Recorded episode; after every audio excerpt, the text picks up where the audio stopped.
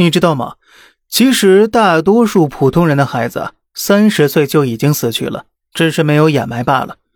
普通人的子女大部分都是被裹挟的无头苍蝇，他们是没有人生目标的，不知道自己想要什么。他们中的绝大多数小时候不认真读书，长大后浑浑噩噩，工作只为混口饭吃。等混到三十岁，在经历现实毒打之后，发现自己穷困潦倒、碌碌无为，白白浪费美好年华。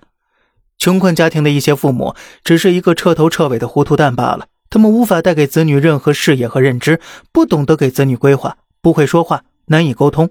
即便自己没什么成就啊。也只会责骂子女没出息，从来不会客观冷静地分析原因，甚至永远无法以身作则，付出实际的行动来。穷人家的子女一出生就处在一种一无所有的困难模式，如果再遇到性格暴躁、目光短浅、狭隘蛮横的父母，只能滑向更加无底的深渊。暗无天日的人生会让他们在精神和物质上一片荒芜。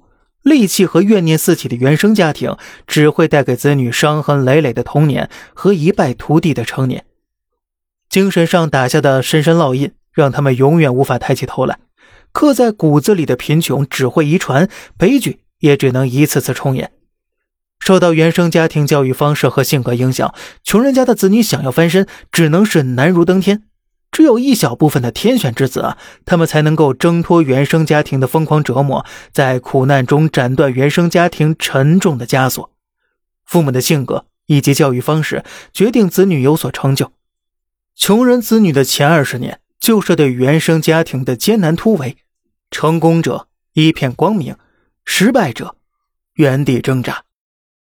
好了，这里是小胖侃大山，每天早上七点与你分享一些这世上发生的事儿。观点来自网络，咱们下期再见，拜拜。